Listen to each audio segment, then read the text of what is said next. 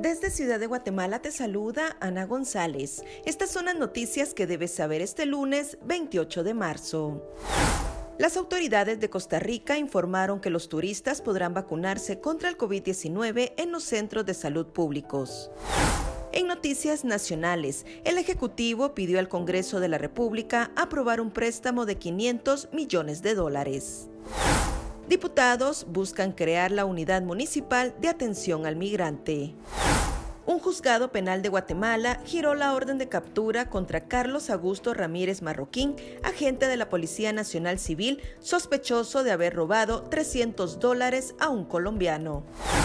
En nuestra sección de República Vive te contamos todo lo que ocurrió en los premios Oscar.